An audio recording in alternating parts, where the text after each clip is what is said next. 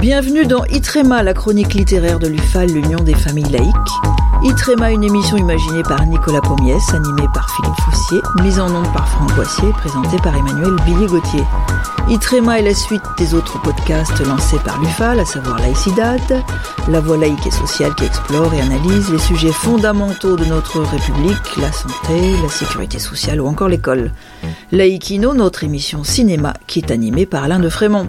Itrema, tout comme Laïcidad et Laïkino, sont bien sûr à retrouver sur ufal.org.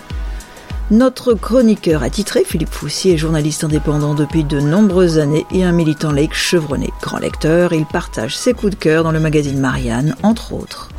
Bonjour Philippe, aujourd'hui vous allez nous parler d'un livre très intéressant, On a cassé la République de Pierre Vermeren.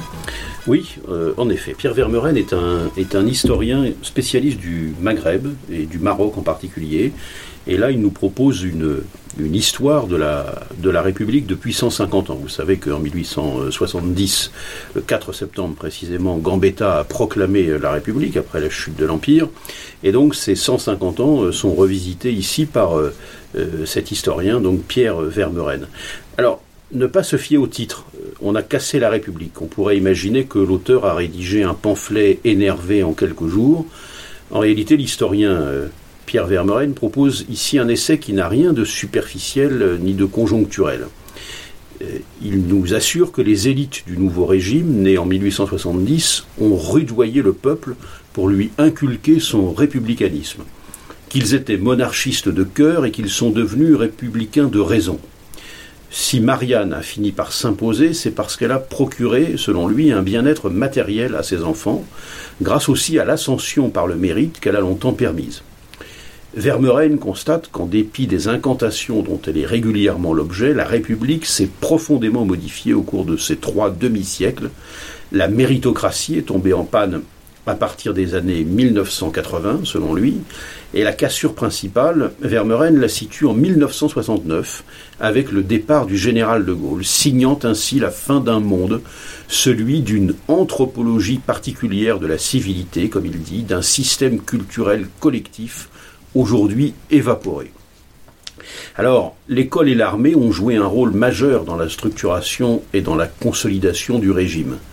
L'auteur a raison d'établir cette analogie car sous la Troisième République, un instituteur percevait le même salaire qu'un capitaine, un professeur qu'un colonel et un universitaire qu'un général. D'autant que depuis, la conscription euh, a disparu et l'école a perdu la mission civique que lui assignait le régime républicain.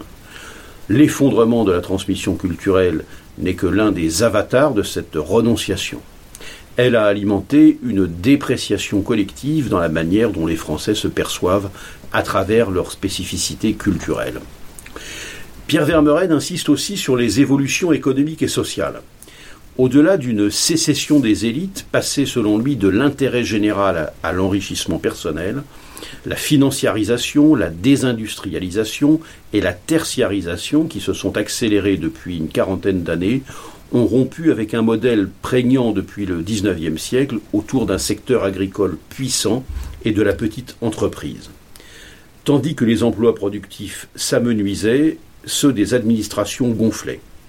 La France importe désormais 45% de sa consommation alimentaire et c'est l'équivalent d'un département qui est bétonné chaque décennie dans cette France périphérique marginalisée dans l'imaginaire national. Depuis 1977, nous rappelle euh, encore Vermeuren, aucune majorité politique sortante n'a été reconduite. La démocratie a amplifié ses travers technocratiques, bureaucratiques et juridiques, éloignant un nombre croissant de citoyens des urnes. Alors la République demeure-t-elle l'horizon indépassable du peuple français? À l'évidence, si le régime n'est pas en voie d'effondrement, comme il a pu l'être à certaines périodes, pour Pierre Vermeuren, c'est en revanche son esprit qu'il conviendrait de reconstruire. Voilà, Pierre Vermeuren, on a cassé la République, 150 ans d'histoire de la nation, aux éditions Talendier, 320 pages, 19,90 euros.